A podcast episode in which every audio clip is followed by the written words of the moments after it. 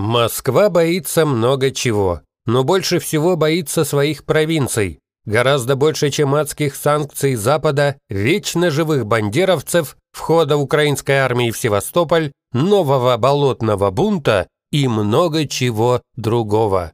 Даже Китая она боится существенно меньше. Новое стояние на Болотной – это ни о чем, как модно говорить на России. В январе его уже отрепетировали под клич «Свободу Навальному». Отрепетировали не только в двух столицах, Москве и Петербурге, но и в более широком масштабе. Чукчи, однако, на пикеты за Навального не вышли по причине бесперспективности пикетов в тундре. Их там даже не запрещают, при том, что пикетчиков видно издалека. В инородческих субъектах России, как сказал бы монархист Гиркин, к свободе для Навального отнеслись в целом безразлично. Ни один бурят не сел в припаркованный у дома танк и не поехал освобождать Навального в Москву. Причем отнеслись безразлично не только коренные народы, но и давние переселенцы из Украины, Беларуси и других мест, которые по документам значатся как «русские». Мало ли чего происходит у московитов. В Чечне, вероятно, все бы вышли за свободу для Навального, но Кадыров такой команды не дал, а чеченцы без его команды не выходят. Чеченцы сейчас молча осуждают талибов по указанию Кадырова, что для них более актуально, чем какой-то Навальный. Но даже в исконно русской Калининградской области, откуда есть пошла Русь, и в тех регионах, которые называют средней полосой России, за Навального выходили единицы политических и сотрудники ФСБ, а также аффилированные с ними лица. Очень слабо, если учесть, что к январю 2021 года число просмотров фильма Навального о дворце Путина под Геленджиком сравнялось с официальным числом избирателей в РФ. После просмотра почти все жители РФ должны были знать, кто такой Путин и кто такой Навальный, и что первый бестолково и незаконно строит себе дворец, а второй возмущен этим до глубины гульфика. Что хочет Навальный сделать с Путиным и дворцом, так и осталось непонятным. Авторы фильма и сам Навальный оставили зрителю полную свободу фантазий, так сказать, поставили перед фактом. Факт, как поставили, так он и остался стоять и достраиваться. Путин сказал, что дворец по факту не его, а другого мужика, и по документам у того все чисто законно. Навальный в ответ прилетел в Москву, в третий раз после отравления привлек к себе общее внимание, которое его штаб капитализировал в акции протеста и свернул их после второго выхода. В Кремле решили, что до двух выходов достаточно, чтобы проверить способность Росгвардии и полиции к разгону протестов в масштабах всей РФ. Проверка показала могут, если захотят, вопреки рассказам профессора Соловья о доходягах-срочниках в Росгвардии и трудностях подвоза ОМОНовцев из провинций в обе столицы. В Кремле из январских учебных протестов и из многолетней эпопеи с разоблачениями от штаба Навального, шедшей по возрастанию, генпрокурор Чайка ворует, премьер Медведев ворует, президент Путин ворует, а также из хабаровских митингов в защиту Сергея Фургала могли сделать и, вероятно, сделали ряд утешительных для себя выводов.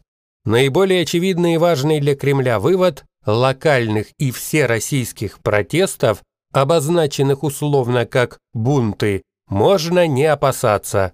Даже если их причина однозначная и вопиющая несправедливость, как в случаях с Фургалом и Навальным.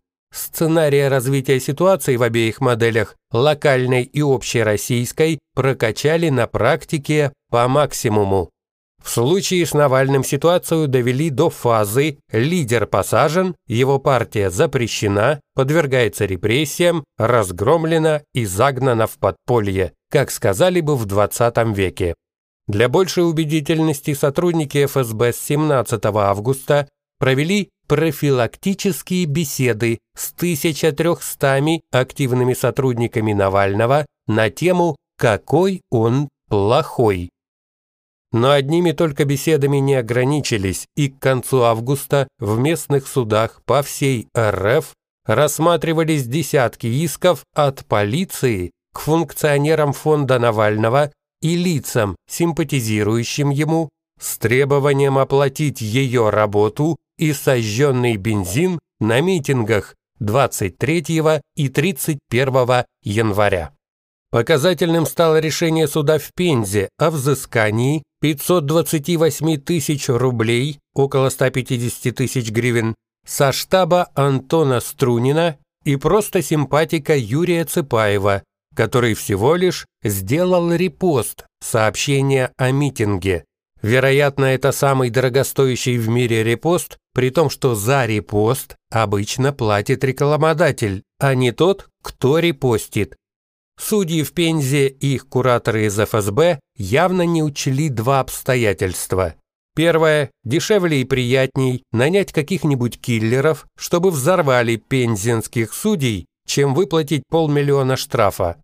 Поскольку сходные решения о штрафах были вынесены также в судах Кемерово, Кирова, Вятки, Омска, Челябинска, Уфы и Ярославля на общую сумму свыше 6 миллионов рублей, то уже можно начинать исчисление размера рынка таких услуг. Обиженные ополченцы с Донбасса в РФ, поклонники ИГИЛ и Талибана, салафиты и еще много кто, включая предприимчивых силовиков, могут выйти на этот рынок со своими услугами. Как показывает история, боевые группы партии эсеров после убийств царских сановников обычно получали обильные денежные переводы от благодарных читателей газет. Неудивительно, что некоторые обозреватели из РФ уже видят эту аналогию и бьют тревогу, опасаясь волны индивидуальных терактов. Второе обстоятельство, которое пока не столь очевидно, воздаваться всем будет не по их делам, а по их социальному статусу. Как сказал один из членов конвента на суде о Луи XVI, король не мог не обворовывать Францию в силу своего статуса. Большевики эту формулу возвели в такой абсолют, что потом были вынуждены сдерживать не только революционные массы, но и своих чекистов. В Кремле, опасаясь народной самодеятельности в период начинающегося транзита власти, не сильно озабочены этими двумя обстоятельствами, полагая, что их можно будет обнулить предстоящей оттепелью и призывами к всеобщему прощению. Поэтому аборигены Кремля спокойны и уверены, что могут удержать ситуацию под контролем. Отработка модели «бунт подавлен», как в случае Навального, и модели «бунт загнан в удобный формат», как в случае Фургала, в этом их обнадеживает. Действительно, Сергея Фургала не привезли для суда и следствия в Хабаровск, как этого требовали местные демонстранты. Власть не пошла даже на эту микроскопическую ступку, и митинги угасли сами по себе, несмотря на отсутствие диалога с властью и демонстративное игнорирование ею их. В других городах за Фургала не выступили. Хабаровский протест так и остался локальным бунтом. Он не перерос ни в восстание против путинского режима, ни в революцию. Ободренный этим Кремль позволил себе продолжение эксперимента. Он не стал мешать Антону Фургалу, сыну опального губернатора, собрать свыше 15 тысяч подписей, чтобы стать кандидатом на выборах в Госдуму, и не закрыл его блоги. Когда он это сделал, то местный избирком объявил 2000 подписей не соответствующими месту регистрации и проживания, а остальные – недействительными из-за другого цвета чернил. Антона Фургала сняли с выборов, но его сторонников не преследует, и путинская охранка с интересом ждет, что те будут делать. Методы подавления бунтов и восстаний интересно оттачивать в условиях близких к полевым.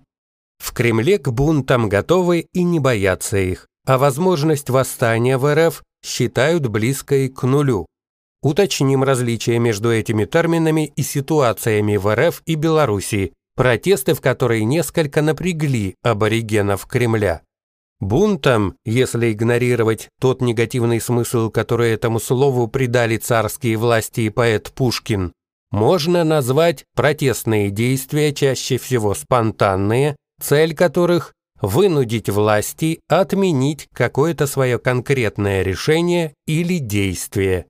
Этим бунт отличается от таких типов протестов, как восстание и революции. В случае восстания неизбежно требование, по крайней мере, кадровых перемен, если не полной реорганизации части системы управления. А революции вообще отрицают весь старый порядок и тех, кто его олицетворял. Сущностное отличие между тремя этими типами протестов в масштабах и целях, а не в том, стреляют или не стреляют. Революции могут быть бархатными, а бунты – кровавыми и наоборот. Стояние на Болотной зимой 2011-2012 годов в Москве было именно бунтом, а не восстанием. Точно таким же, как медный и соляной бунты XVII века в Московии, но явно не восстанием стрельцов против царя Петра I в поддержку его сестры Софьи, Интересно, что партия Софии была не менее прозападной, чем партия Петра. По сути, в Кремле шла борьба между двумя партиями на одном поле, но с разными лидерами. И нечто похожее скоро вновь увидим в РФ. Конфликт между Горбачевым и Ельциным был аналогичной борьбой, в которой обошлось, однако, без картины «Утро стрелецкой казни». Стояние на Болотной было бунтом, который не только не дорос до уровня украинских майданов, то есть до уровня восстания и революционных волн, но и оказался еще более неудачным, чем Медный бунт 1662 года и Соляной бунт 1648 года. Путинское правительство, в отличие от правительства царя Алексея, ни на какие уступки протестующим не пошло. Белоленточники и другие участники стояния не только не удалили Единую Россию из политического ландшафта, но даже не добились новых повторных выборов в Госдуму без фальсификаций. В последующие годы трансформировать энергетику болотного бунта в системное восстание против путинского режима они тоже не смогли. Более того, болотная оппозиция бесследно растворилась в Крым наше. Талибы явно выглядят более последовательными людьми, чем московские оппозиционеры, искушенные в политологии и политтехнологиях. Либо московские оппозиционеры являются более продажными и коррумпированными, чем лидеры Талибана. Поэтому неудивительно, что аборигены Кремля мало боятся спонтанных протестов после нынешних выборов в Госдуму, который сложно назвать иначе, чем профанацией выборов. После опыта болотного стояния и экспериментов с Навальным и Хабаровском в Кремле уверены, что справятся с такими протестами без серьезного напряжения, даже если те будут вопреки прогнозам. Пример белорусских протестов тоже успокаивает аборигенов Кремля, так как в РФ нет такой устойчивой и настойчивой оппозиции, какая существовала в Беларуси все годы правления Лукашенко. Революционная волна 20 -го года в Беларуси – это такой же поздний плод многолетних усилий ее оппозиции, какой была революция 1905 года в Российской империи. Кремль к бунтам против сфальсифицированных выборов в Госдуму готов и не боится их. Но чего он действительно боится, так это национальных и региональных движений в РФ, которые в силу исторической ситуации неизбежно будут иметь демократическую окраску, даже если часть их лидеров спит и видит себя областными фюрерами и примеряют Френч Сталина. Аборигены Кремля, как властелины империи, больше всего на свете боятся восстаний провинций, потому что это будут восстания против системы, а не бунты против отдельных неудобств системы. С лидерами этих восстаний будет гораздо сложнее о чем-то договариваться, чем с лидерами болотного бунта, если вообще можно будет. Слишком мало точек для компромисса. Для Кремля это непонятный противник, который может появиться как ниндзя из ниоткуда, и его удары будут смертельными для империи, как показывает всемирная история империй. Нельзя сказать, что аборигены Кремля совсем не готовятся к встрече с этим противником. С 2014 они утвердили массу законов о запрете национальных и региональных движений в РФ, а для надежности еще и ограничили использование всех языков, кроме российского. Они свели к минимуму, где смогли, выборы глав субъектов РФ и даже мэров городов запретили называть глав национальных республик и округов президентами и максимально заменили их назначенцами Кремля, назвав это сменой грязных политиков на чистых и непредвзятых технократов. Присмотрелись внимательно ко всем региональным лидерам, а в Хабаровске порепетировали с Фургалом. Но все это не успокаивает кремлевцев, и они поручили мэру Москвы Сергею Собянину выступить 1 сентября на форуме «Новое знание» с таблицами и графиками, доказывающими, что это не Россия кормит Москву, а наоборот, Москва кормит Россию. Комизм этого нового знания усиливает то, что многие москвичи презрительно называют Собянина оленеводом, этаким нанятым вождем варваров, который обманом захватил их Третий Рим, подобно тому, как гун Одоакр захватил Первый Рим, находясь у него на службе. В итоге Адаакр упразднил по всем юридическим правилам Западную Римскую империю и отослал в Константинополь регалии ее последнего императора. Если развить эту аналогию, то напрашивается картинка. Сергей Собянин демонтирует в Москве памятник князю Владимиру и грузит его в вагоны, чтобы отправить в подарок Алексею Арестовичу, мечтающему превратить Киев в Четвертый Рим. Москву он объявляет вольной народной республикой и кормилицей всея России, а пост президента РФ аннулирует за ненадобностью. Рамзан Кадыров после этого будет называть себя не пехотинцем Путина, а конным джигитом Собянина и самодержцем всего Северного Кавказа и Южной Осетии.